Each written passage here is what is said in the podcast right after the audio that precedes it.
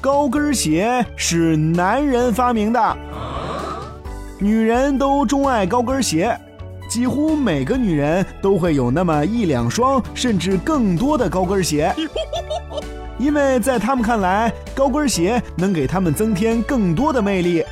然而，或许大多数人都不知道，高跟鞋很有可能是男人发明的。这众多的说法中，有一种说法是，在十七世纪中叶，正是法国如日中天的时候，国王路易十四觉得自己身材矮小，oh, no.，这与他的威望不成比例。为了补救身材的不足，他便定制了一双高跟鞋。此后，法国贵族的男女纷纷效仿，并逐渐传遍了欧洲大陆。哦。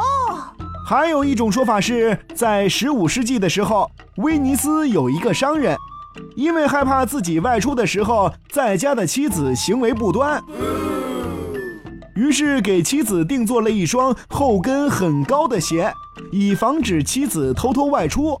可是没想到，妻子穿上这双奇特的鞋以后，感觉十分好玩，让佣人陪着他到处闲逛，出尽了风头。